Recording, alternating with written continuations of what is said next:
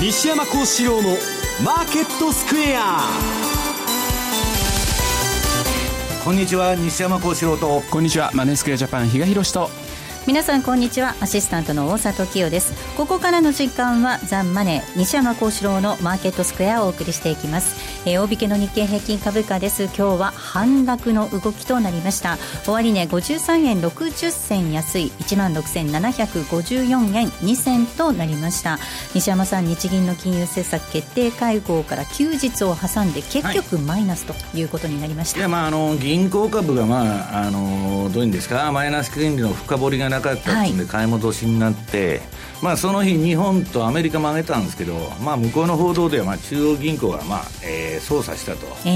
いうようなことも出てましてですね、はい、まあ、とりあえず上げたんですけど、まあ、今度のその日銀のまあ解釈がちょっと難しくなっているということなんですね、はい。えー、そして為替です。ドル円なんですがこの時間100円の90銭台での動きとなっています。100円9293あたりでの展開です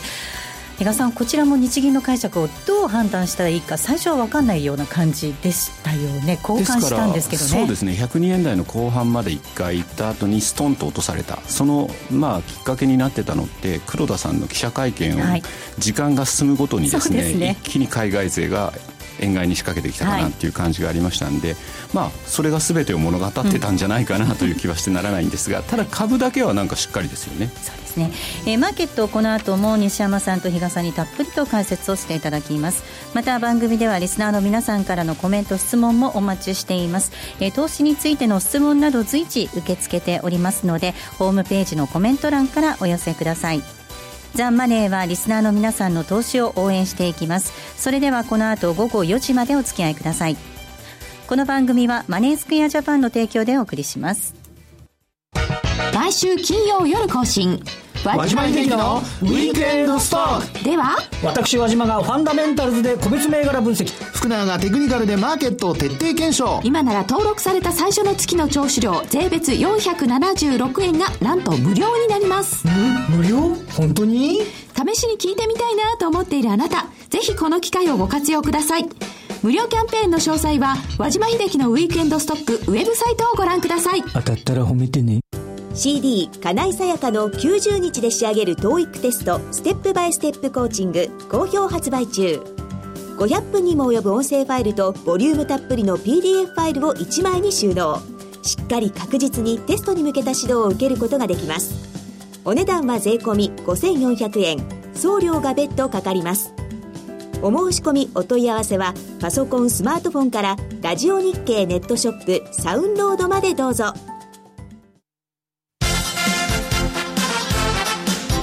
Today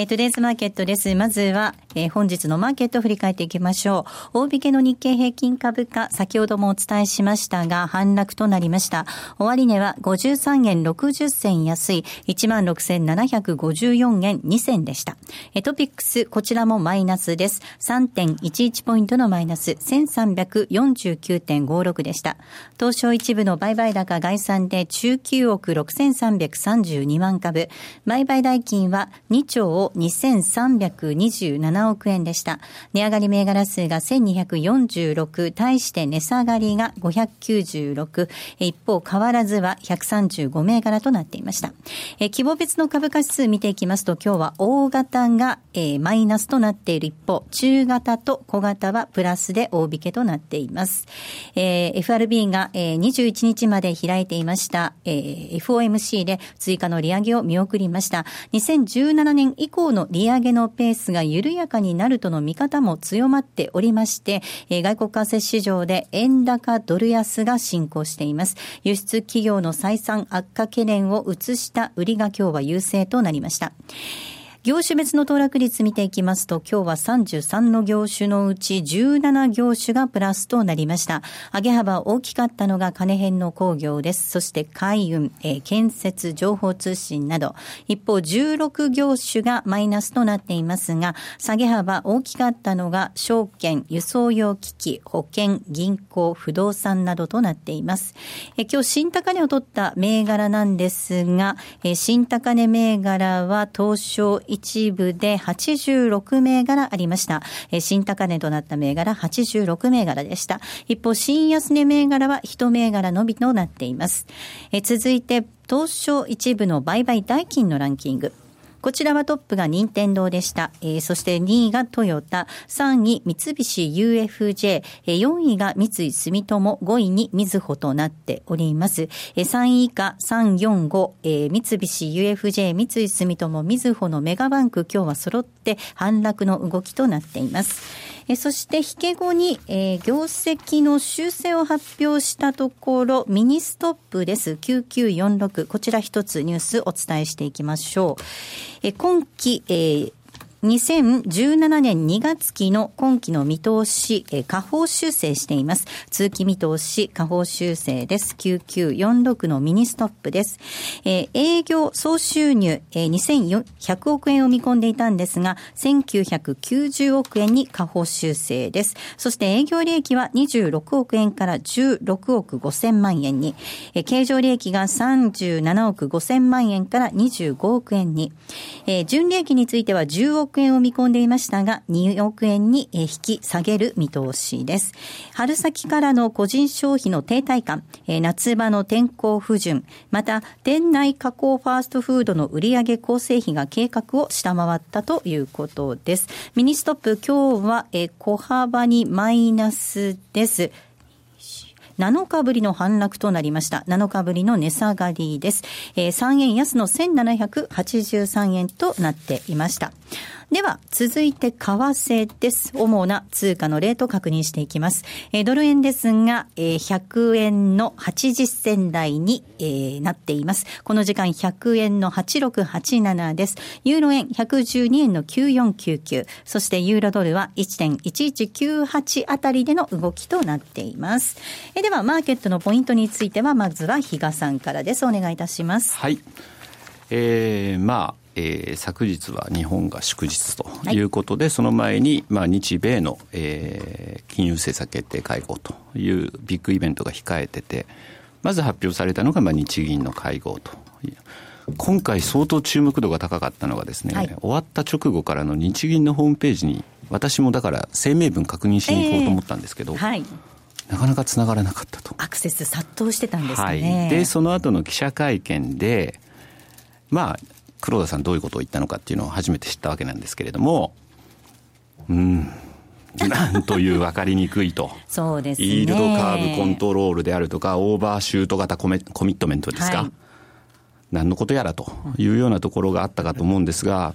まあ、あの、よくよく見てみると、まあ、イールドカーブコントロールって、これ、えっ、ー、と、まあ、銀行の収益、金融機関の収益っていうのは、基本的には長短金利差、はい、これで成り立ってると、はい、ところが、今、それがフラット化してるということで、イールドを立てるんだと、長いところはそれなりに金利が高く、低いところは安くと。いうようなところに持っていくというふうには言ってるんですけれども、まずそこで、いや、今回のは金融機関に配慮したえー、内容だったんではないかということに対しては、半分正解、半分間違ってるみたいなですね。はい、でもどう考えてもそうとしか受け止められないそうですね。で、なおかつ、そもそもなんですけど、短期金利って、いくらでもそれは何とでもなると思うんですよ。でも長期金利をコントロールするっていうのは、あのグリーンスパンですらもうだいぶ前に言ってるんですけど、マエストロと言われた人、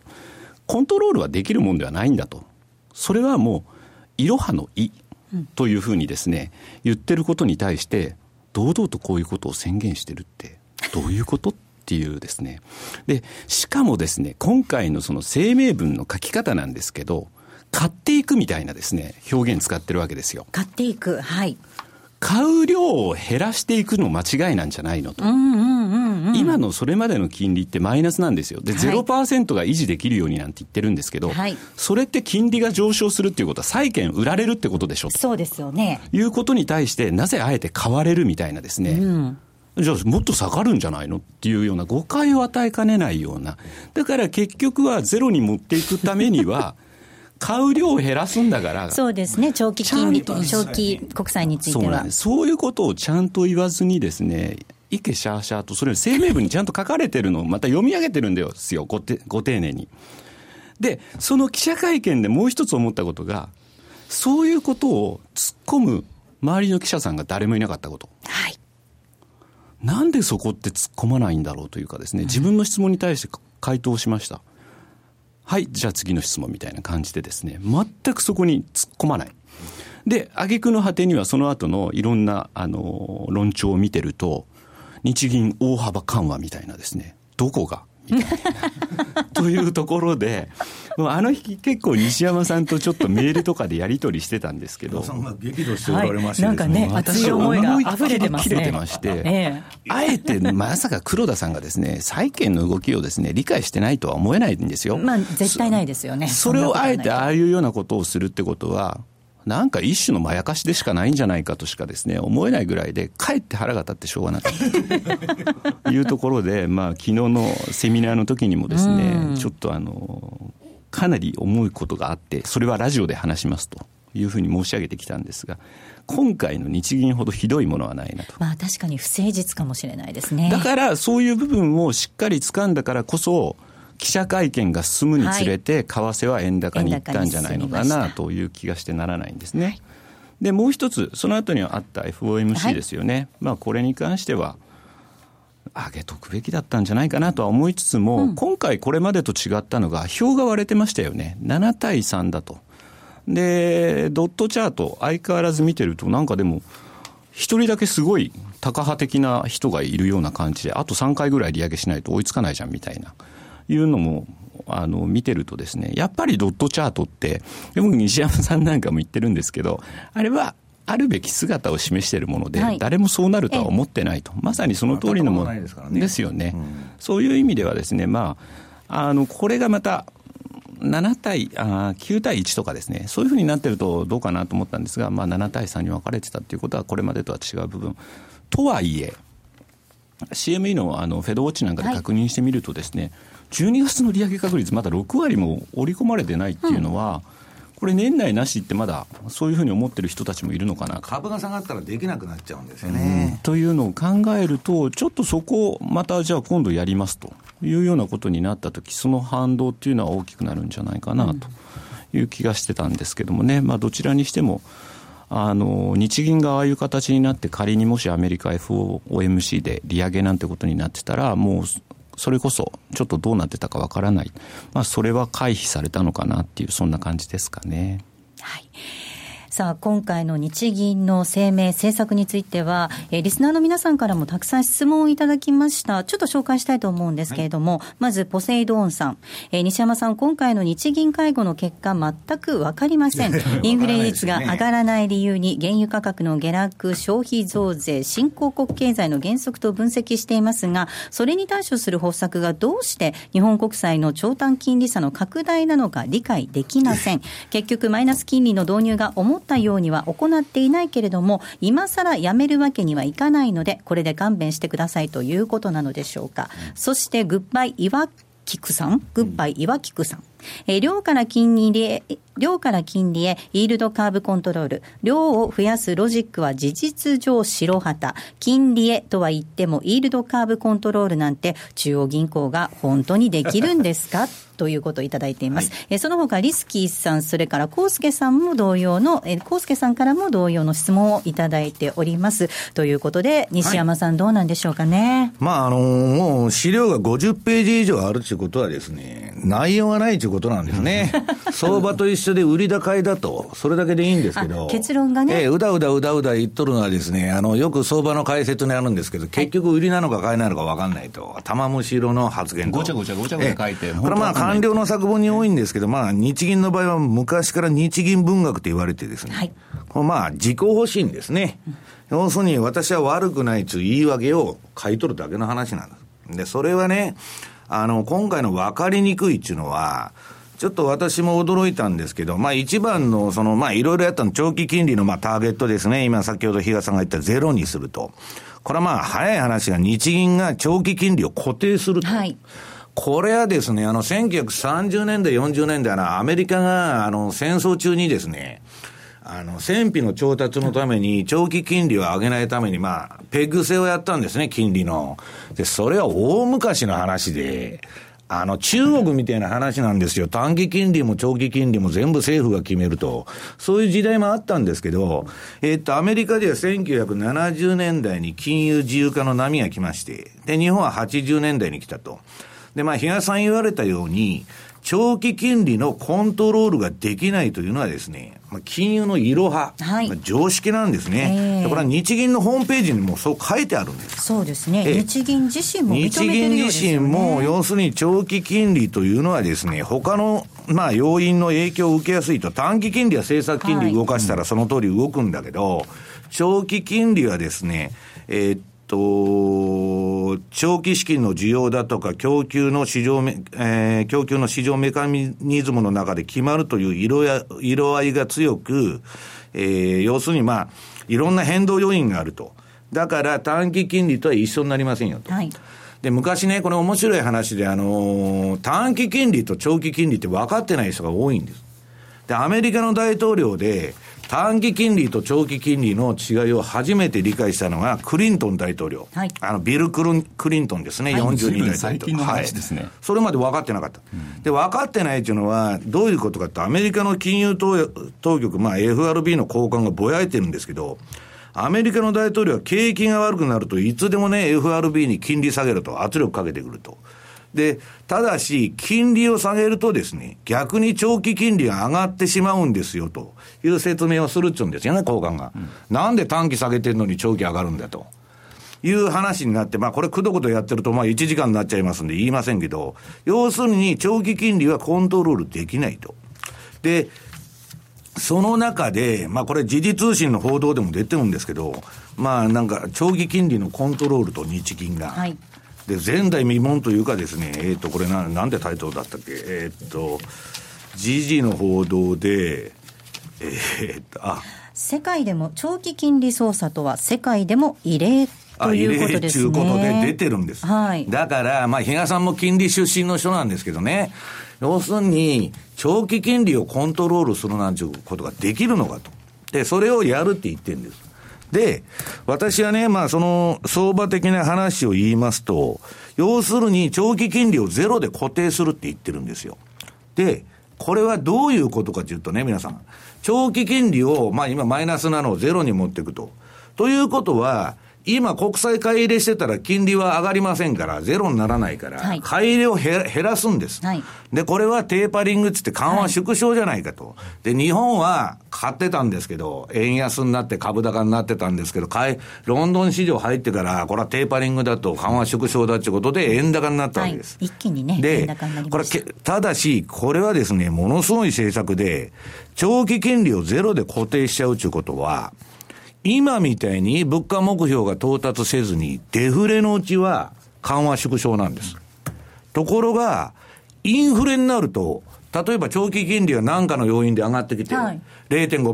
1%、2%で上がってきたら、ゼロにするために、日銀が無制限に買わなきゃいけない。はい、これはインフレになるとヘリコプターマネーに変身するんです。ほうほうほうデフレのうちは緩和縮小。うんはいこういうですね、まあ、えー、っと、まあ、日本の機関投資家とかにもそういう考えの人が多いんですけど、相場っていうのは腕力で抑えられると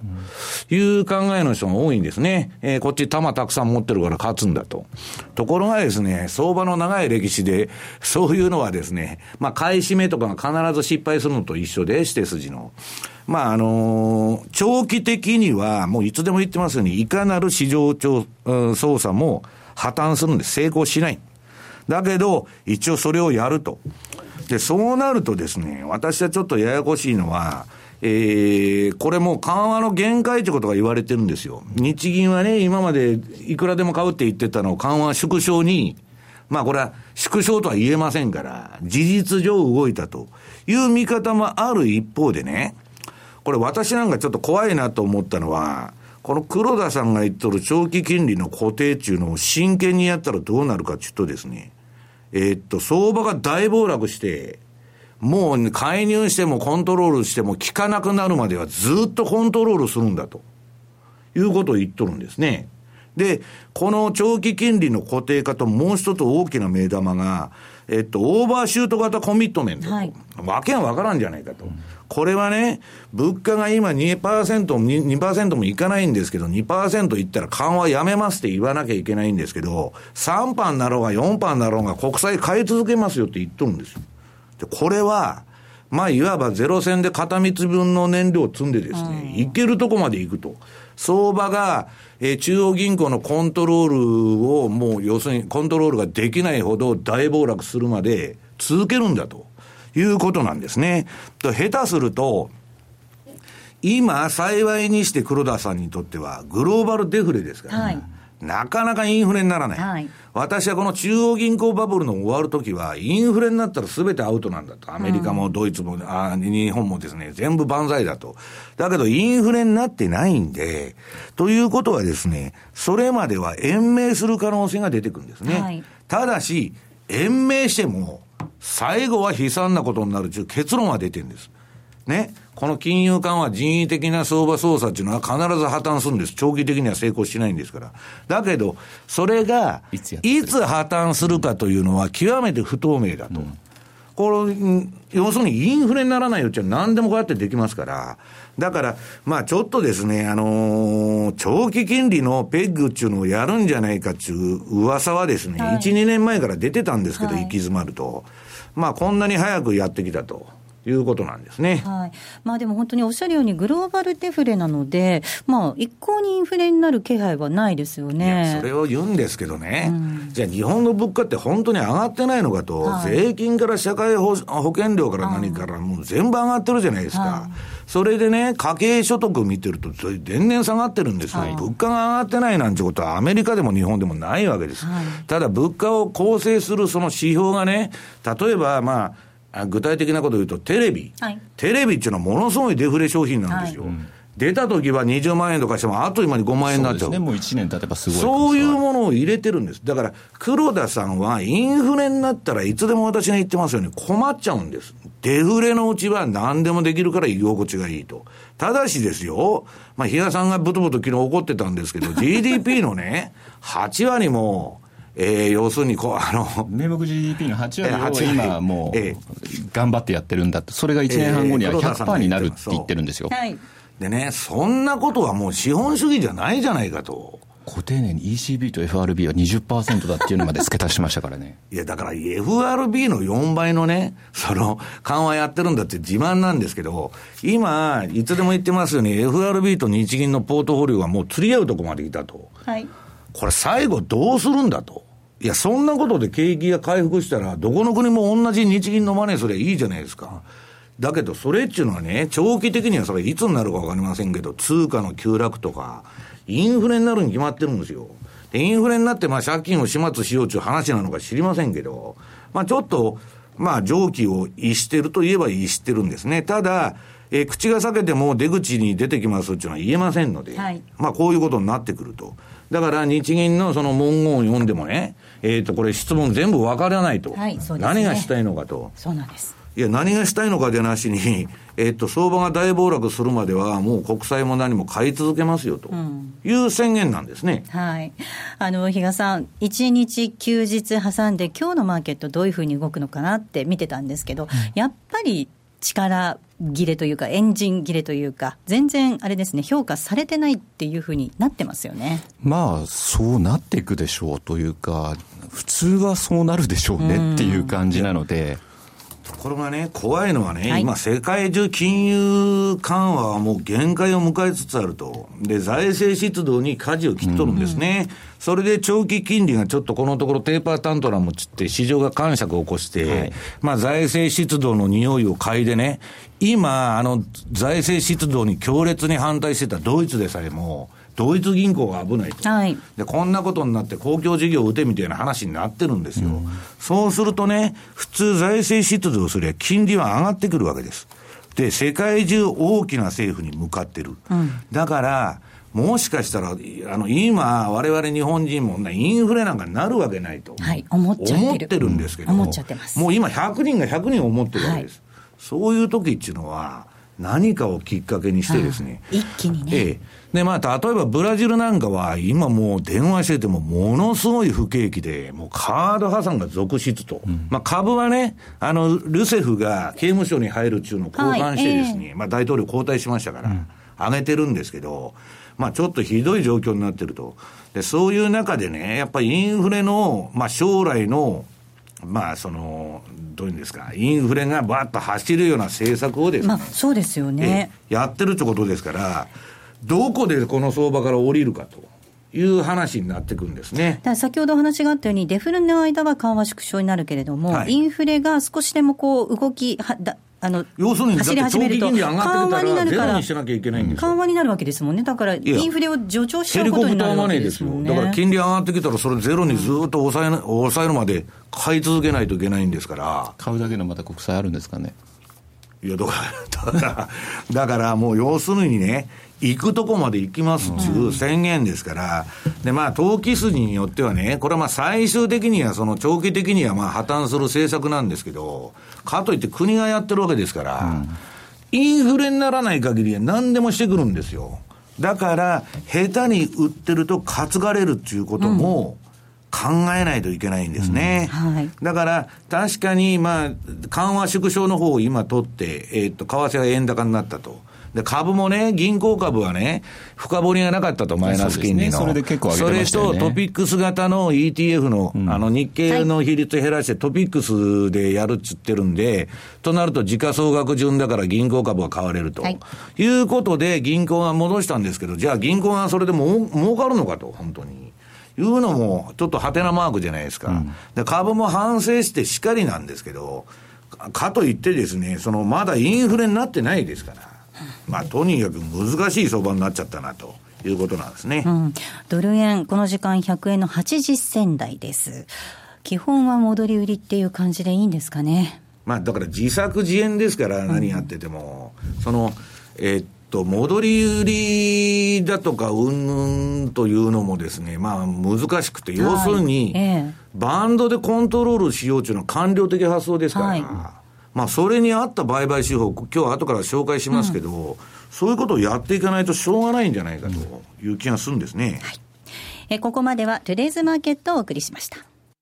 ラジオ日経株価指数 CFD セミナー in 名古屋。10月1日土曜日、名古屋で無料セミナーを開催。テーマは日経225、ニューヨークダウなど、株価指数 CFD です。講師はファンドマネージャー西山幸四郎さん、M2J 比嘉博さん。1日で CFD の基礎から実践まで学べます。お申し込みはインターネット限定、ラジオ日経のセミナー専用ウェブサイトから。締め切りは9月25日。抽選で150名様を無料ご招待。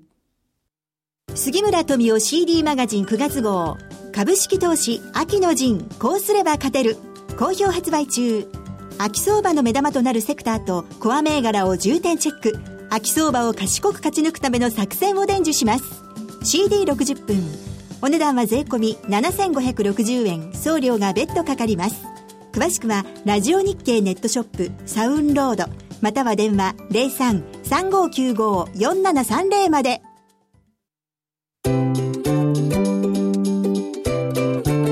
M2J トラリピーボックス。トラップリピートトラップリピート。僕の名前はトラリピトラップリピートトラップリピート。それを略してトラリピ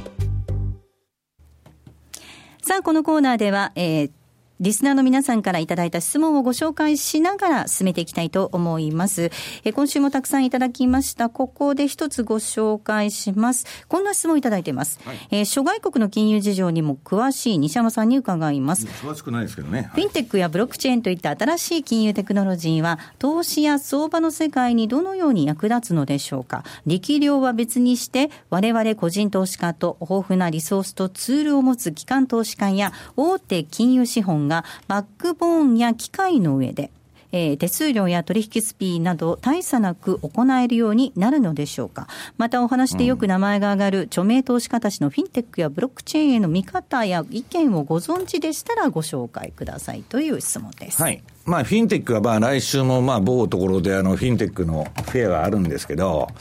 えー、っとね、これあの、フィンテックちょっとまあ、いろんな分野あるから難しいんですけど、まあ、例えばあの、今ね、アメリカのフィンテックと日本のフィンテックってもう何万光年で差が離れてる。ね、アメリカが先行してる、はい、ところがアメリカのフィンテックの会社でも、飯が食えてる会社っていうのはないんです。うん、まあ、ほとんど赤字、はい、で。かなりの資金を集めても赤字になってると。で、今フィンテックっていうのは時代の花形なんで、ファンドがボンボン投資してるんです。投資してるんだけど、日本でもそうですよ。フィンテックの会社やるっつったら金は集まるんです。うん、ところが、黒字になっとる会社はほとんどないと。で、例えばね、ビットコインがフィンテックってよく言われるじゃないですか。はいはい、じゃあ、ビットコインは今弱小業者とかよくわからん、誰がオーソライズしてるのかわからないんだけど、一応通貨だと認めるということで金融庁もやってるわけですから、じゃあビットコインの取引が、えー、でかくなるのかどうかと。そうするとね、金融庁が入ってきた以上は、管轄下に置かれるわけです。そうすると、今の弱小の会社っていうのは資本不足とか、えー、整備が整わない、人員がいないということで、全部淘汰されていくんですね。うんうん、と、やってる方もそんなことは分かってるんで、どっかでっかい証券会社とか、IT の会社に買い取ってもらおうと。上場しないで、その前に売り渡しちゃうっていうのは彼らのゴールなんですね。だから今のところ、えー、っと、日本でフィンテックっていうのはかなりきついと言われてる。うん、なぜかって規制があるから。はい、アメリカでね、フィンテックで、例えばあの、ヒスパニックだとかね、まあトランプも言ってますけど、黒人に融資しないと、銀行が。で、それなんとかしろと。そうするとね、例えば20%なら貸しましょうと。例えば50%なら貸しましょうと。そういう金の貸し方もできるわけです。うん、ピア2ピアみたいな感じで、相対でね。はいはい、ところが日本は、えー、と、そんな50%、まあ50%っていうのは言い過ぎですけど、まあ30%で大札さんに金貸しましょうと。はい、言っても、いや、20%以上の金利は取ったらダメだと、線引いちゃいますんで、上も下も、はい、そういうビジネスが成り立たないんです。岩盤規制で。はいだからアメリカなら成功するかもわかりませんけど、日本はその規制緩和が、まあ、それもあの第三の矢ですよね、えー、えー、なさらない以上はかなり厳しいというふうに見てるし、日本のやってる人もそう言ってると。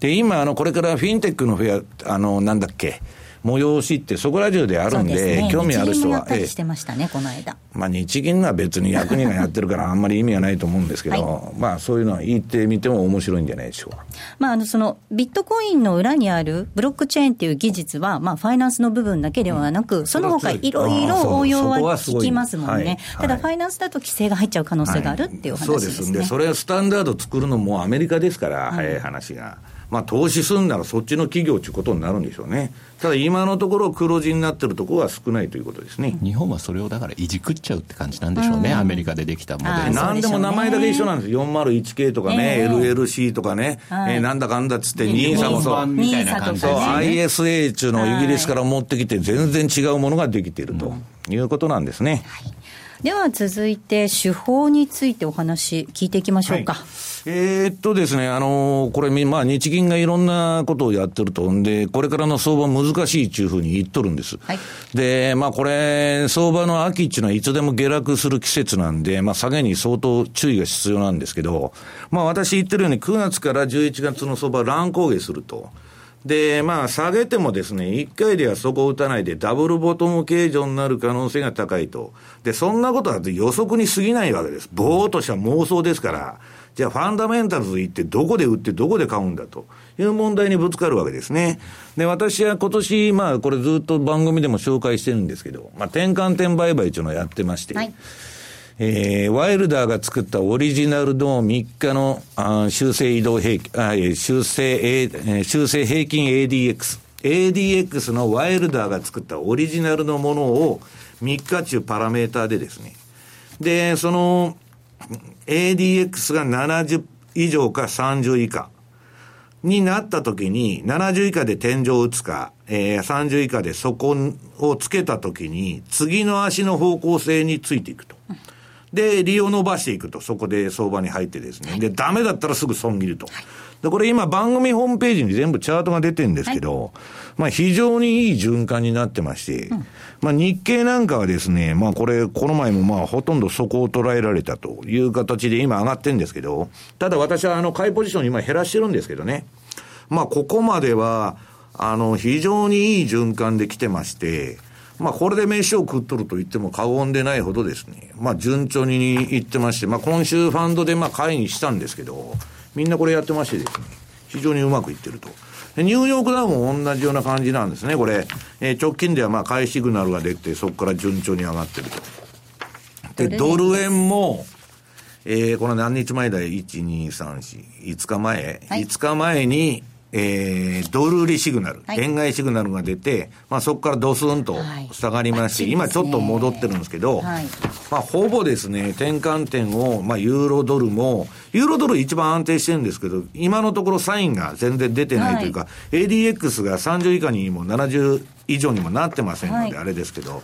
で、ポンド円はまあブレグジットでこれドー。ンと落ちたチャートなんですけど、えーその後の、えー、相場の転換点も本当にうまく拾ってくれてると。で、あの、大沢さんなんかやってるエンベロープ見ながら、その上限加減っていうのでもいいんですけど、はい、なかなか上限加減まで来ないんです。で、まあ、この転換点売買で、まあ、堅調なように見える5ドルとかニュージーランド。これを見てもですね、非常にうまく転換点を捉えられて、捉えてて、まあ、5ドルも、えー、ニュージーランドも今売りになってるんですけど、はい、まあ、あの、さ、えー、もうこういうですね、私、あのー、これ、今の相場っていうのはあんま長居したくないんで、はい、こういうススイング気味にね、えー、入ってると。で、まあ、この番組ホームページ見ていただくと、日経平均の ADX っていうのは、そろそろ、えー、これまた70以上に入ってこようとしてますんで、でね、まあ、また反転するかもわかりませんけど、うん、で、反、これあの、いつでも間違えられるんですけど、ストキャスティクスとか RSI みたいに、30以下で ADX がボトム打ったから買いとか、70以上で天井打ったから売りじゃないんです。下のオレンジ色のシグナルは相場の転換点を示唆するだけで、方向性は何も教えてないんです。で、方向は次の足についていくわけですから、はいはい、そのチャートに出てる赤が買いサイン。で、青が売りサインと。で、これと、まあ、あの、フィルター付きのですね、あの、ストキャスティクスの逆張り売買。まあ、この二つがうまくいってましてですね、まあ、ぜひ参考になさってくださいということですね。そして、えー、東さん、10月1日は名古屋でセミナーがありますね。そうですね。まあ、昨日も、えー、東京、はい、えー、雨の中ですね、えー、多くのお客様にご参加いただきまして、まあ、本当にありがとうございましたというところなんですが、まあ、あの、10月1日、ふと気がついたらですね、もう来週末なんですね。ああ、早いですね。えー、もう、あっという間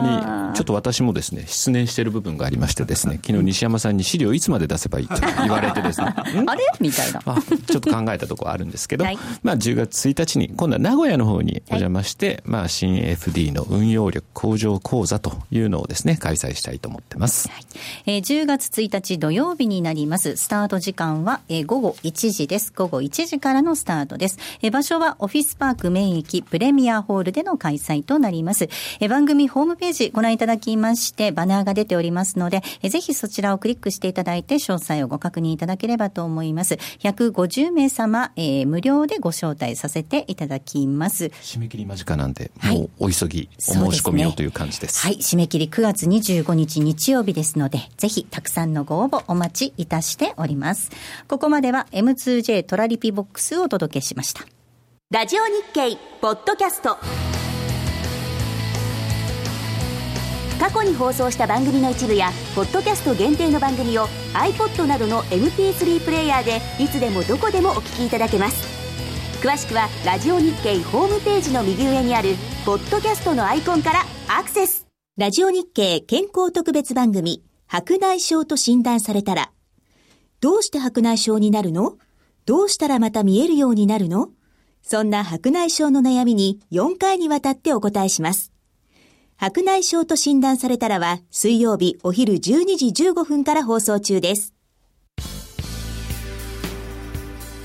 浜田節子です。鎌田新一です。投資という冒険をもっと素敵にするためにマーケットのプロを招いてお送りする「ゴーゴージャングルマーケット」は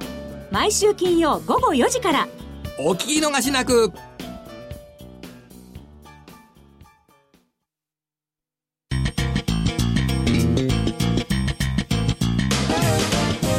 西山幸四郎のマーケットスクエアさあ、このコーナーではマーケットの見方について西山さんにいろいろな角度で教えていただきます。えー、本日のテーマです。FRB は予想通り年内利上げを織り込ませただけで緩和見送りということです。そうですね。まあ、いつになったら緩和するんだということなんですね。で、これがね、利上げするかということですね。緩和じゃないしね、利上げ。もう利上げ、バーナンキが打ち上げてからですね、まだ1回しかやってないと。で、今年まだ1回もやってないわけでしょ？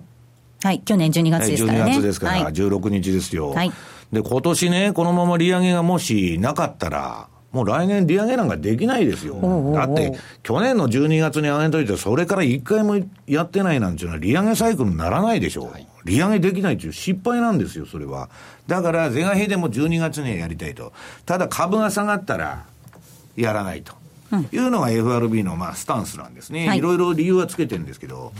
で、まあ、イエレンは腹が座ってないのが何なのかですね、うだうだうだうだ相変わらず言ってるんですけど、まあ、あの、えー、結局ね、1937年の亡霊っていうのが歩いてまして、そのレーダリオンが言っとる、1937年に大恐慌の後、もう景気がものすごい戻って、え大丈夫だっつって利上げしたら、え株が半値になっちゃってですね、そこからえらい不況になったと、デフレ不況で。で、戦争が明けてからようやく1937年の、え高値を抜いたと。で、前にレーダーリオンがリリーマン危機の前に FRB に警告に来たんですね。はい。えー、今金利締めたらやばいですよとか言ってやってたのに無視したらリーマンショックになっちゃったと。うん、ね、金融危機が起きちゃったと。はい、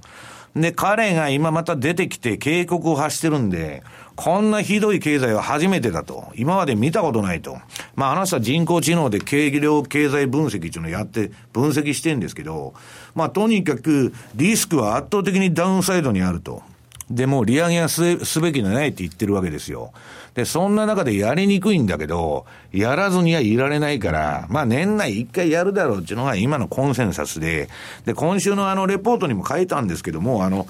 えー、新債権の帝王のですね、ジェフリー・ガンドラックが、まあ今回見送りだと。で、高、高花発言だけやって、えー、12月の年内利上げを織り込ませるだけだと。ただ、あの、イエレンちょっと維持見せてるのは、トランプが FRB 全員クビにするって言ってるもんですから、11月でも利上げするんだとか言っとるんですね。うん別にやってもおかしくないんだと。大統領選挙の直前に利上げするのかっつうんですけど、あらまあ、ちょっと嫌味っぽくね、えー、言ってるなっつうんで、ね、えー、イエレンにそういう度胸があるのかどうかわかりませんけど、まあそんなことになってると。ただ我々もうファンドの間では、えー、このまあ日銀のまあとにかく措置はともかく FRB はまあ12月なんだと。はい。いうことになっちゃって、あ徐々に大統領選挙、これがまあ今でもその支持率はまあ多分ヒラリーの方が勝ってると思うんですけど、うん、まあちょっとこのところの健康問題云々でね、ええー、まあ討論会がこの26日にテレビの1回目あるんですけど、はい、これトランプは、えー、ヒラリーはもう練習して練習してシナ、シナリオライトの書いた通りのですね、想定問題集で今練習してるはずなんです。ところがトランプはシナリオライターの書いた原稿なんかいらんと。俺はぶっつけ本番で行くんだと、アドリブで。で、そりゃそうですよ。ヒラリーと同じ土俵でトランプが議論したら負けるに決まってるじゃないですか、ディベートしたら。で、トランプとしては突っ込みどころいくらでもあるんで、まあ暴れてやろうと。はい、で、それによってはですね、トランプの人気がわーっといく可能性あるんですよ。はい、1回目、2回目の討論会で、うん。で、気をつけないといけないと。でね、えー、トランプだったら一体どうなるんだと。はい、でね、景気が良くなるっていう人も結構多いんですよ。うん、トランプの方が。とにかく、あのね、私今週ファンドとミーティングして、まあ、ある不動産ファンドがそれに関わってたんですけど、その人はトランプと何回も仕事しとるわけです。ゴルフ場からホテルから。で、トランプっていうのはすごくバイブレーションのいい人で、まあいい人なんだと。で、彼はアホじゃないと。実業家でね、僕らボロクソに言われてるんですお前ら金融は許容と。彼は実業家でしっかりしとるんだと。はい、ね。で、トランプは、えー、まずその金利もね、閉めろとか最近コロコロ言うことが考えって言っとんだけど、そんなことするわけがないと。彼は不動産山ほど持ってるんだから、不動産が下がるな政策するかと。えー、で、保護主義みたいなことを言っとるんだけど、実際にはまあどこ行っても仲良くね、ニコニコして外交するんだと。で、戦争もしないんだと。ロシアとも中国ともドンパチしないんだと。逆にロシア、中国はそこにつけ込んでくるかもわかりませんけど、まあそういうことで、えー、軍事産業は変えないと。はいいろんなことが言われてるんですけど、まあ、トランプになったら、その景気は一時的に良くなる可能性があると。うん、要するにトランプウォールってあの、えー、メキシコとの国境で公共事業お金ばらまくって言ってますし、まあこれ、売り材料ないんですよ。経済は、外交はわかりませんけど、そうするとね、トランプになってダメだっつって売ってると、担がれる可能性あると、相場上がって。で、かといってですよ、今までの過激発言からしたら、アメリカ売りになってもおかしくないと。うん、市場はクリントン勝利で動いてるわけですから、だから、めちゃくちゃボラティリティが上がってくるぞと、これから。大統領選挙の報道によって。はい。だから、私が言ってるように9月から11月は乱高下だと。もう決め打ちもあんまできないんですね。だから先ほど言ったような転換点売買のスイングで、まあ対処して、まあ我々ファンドっていうのは儲から何でもいいんです。収益をどうやって取るか考えてるだけで、ファンダメンタルズは重要なんですけど、それでポジションを取れる材料じゃないんで、まあそういうことでですね、今ちょっとかなりファンドの方は大統領選挙の行方と。で、結局ね、もうアメリカは12月に利上げ、まあな、ないかもわかりませんけど、株が下がったら。まあそういうシナリオじゃないですか。ただ、大統領が変わるってことは、日本は官僚がそのまま残ってますんで、誰が首相になってもあんま変わらないんですけど、ガラッと変わりますから、政策から何から。ちょっとそこはね、今、今、市場はそれをトランプ勝利っていうのは全く織り込んでない。だから、ちょっとそれを気にしとく必要があるんじゃないかと。いや、大丈夫だっつってブレイクジットみたいになってるわけですから、まあちょっとですね、えー、そこら辺を年年内は、えー、気にしといた方がいいのかなと。いう気がするんですけどね。比嘉さんどうですか？来週第1回の討論会ありますが。そうですね、ちょっと、まあ、本当に、クリントンさん大丈夫なのかって、そこは確認したいなというふうには思ってるんですけどね。で、今の西山さんの話で、実はちょっと一つだけ最後に簡単に質問したいんですけど、9月から11月まで今、ボラが出そうだっていう話になったときに、例年、10月末買いの話が、もう少ししたら出てくるんですけど、はい、今年はじゃあちょっとそこら辺は様子を見ながらって、そんな感じなんでしょうか？いや、10月末買いっていうのは事実上11月の頭に買うっていう話でしょ？うんで、今年は大統領選挙が11月8日。日うん、これ一般有権者による投票及び開票。で、まあこれでもうほとんど結果が出て、その後にあの大統領選挙人の投票っていうのはあるんですけど、はい、まあよほどの接戦にならない限り関係ない。まあ8日に決まると。ここら辺が、まあ、売るにしても買うにしてもあれなんですけど、私はまあ、あのー、ファンドと言ってるのは、まあ、10月中の一回どっかでへこんだら、軽く買いたいなと。うん、もうそう短期的にですよ。はい、で、あとは、まあ、例年の循環で今年はどこで買うんだっていう話になったわけです、株を。で、それは大統領選挙の 11, 11月8日を見て入ったらいいんじゃないかという話を今してるんですね。うんはい、ここまでは西山幸四郎の FX マーケットスクエアをお送りしました。さあ最後になりますが M2J の投資戦略伺っていきたいと思います。比嘉さんです。はい私ここ何回かお邪魔している時はですね、はい、ずっとニュージーランドドルドル。で確か前回お邪魔した時はいいとこまで買われてるんだというところなんで無理せずおしめを拾っていきましょう。ということを言っててその通りの展開になってきているので、まあ、引き続きそのスタンスは変えずと。で今週 RBNZ 政策金利据え置きというような形で発表になりました、はい。でまあ、追加緩和はちょっと匂わせてるんですけど、うん、まあ、そうは言ってもですねやっぱり金利ってあるなし大きいなと思いますね、はい、相対的にはありますからね。はいはい、ですんでまだ引き続きニュージーランドドルドルかなっていうふうには思ってます、はい、ここまでは投資戦略お届けしました、えー、お送りしてまいりました。ザンマネー西山幸四郎のマーケットスクエアそろそろお別れのお時間です。今日ここまでのお相手は？西山幸四郎とマネースクエアジャパン比嘉宏と。大里清でした。さようなら。この番組はマネースクエアジャパンの提供でお送りしました